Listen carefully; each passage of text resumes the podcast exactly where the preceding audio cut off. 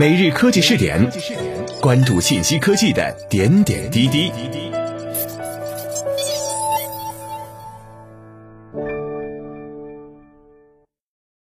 各位蜻蜓 FM 的听众朋友们，大家好，欢迎收听每日科技试点，我是主播李浩南。今天我们来一起关注一下五 G 版 iPhone 来了，英国担忧对该国五 G 网络支持有限。十月十一号，英国电信业人士担心，在苹果即将发布的五 G 版 iPhone 中，对该国五 G 网络的支持可能有限，甚至可能不包括对七百兆赫兹网络的支持。据信，五 G 将是二零二零年款 iPhone 的重要功能。这项新的通信技术有望为消费者提供高速连接。然而，苹果广受欢迎的 iPhone 可能会给许多运营商带来问题，这取决于苹果对该技术的实施情况。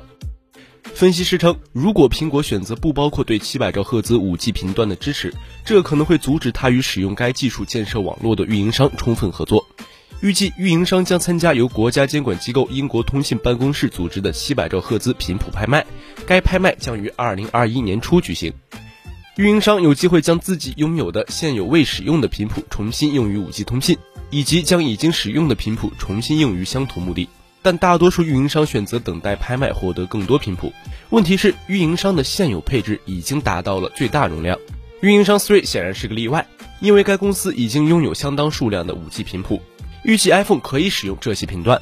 如果苹果不支持700兆赫兹频段，这将给 Three 在英国带来相当大的优势。这将与 iPhone 5发布期间发生的情况类似。当时，EE 是市场上唯一一家拥有足够的 4G 覆盖且值得信赖的运营商。五 G 分析师西蒙·罗克曼表示，拍卖结束后，七百兆赫兹五 G 网络的铺设将相当快，因为网络真的非常需要它。罗克曼还表示，如果苹果不提供七百兆赫兹的支持，英国电信业可能会错失机会。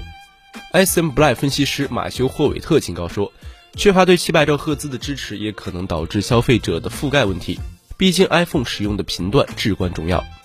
对于考虑到预计将于十三号推出新机型的英国运营商来说，关于频谱支持的讨论可能已经有些晚了。由于苹果在发布之前没有给出任何它将支持或不支持哪些频段的指示，这种担忧可能是完全没有根据的。被称为五 G 的电信网络实际上覆盖了两个不同的频谱领域，即 Sub 六 G 赫兹和毫米波。其中，Sub 六 G 赫兹的频段将为运营商提供广泛的覆盖，所使用的高度耐用的频段有点接近运营商目前使用的范围。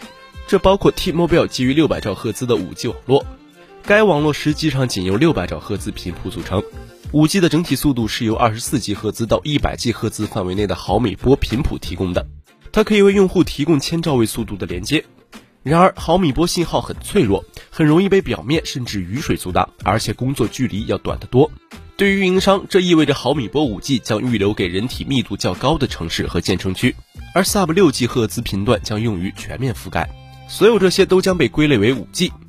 大多数消费者在大部分时间里使用的都是较慢的版本。大多数消费者在大部分的时间里使用的都是较慢的版本。以上就是今天每日科技试点的全部内容，我们下期再见。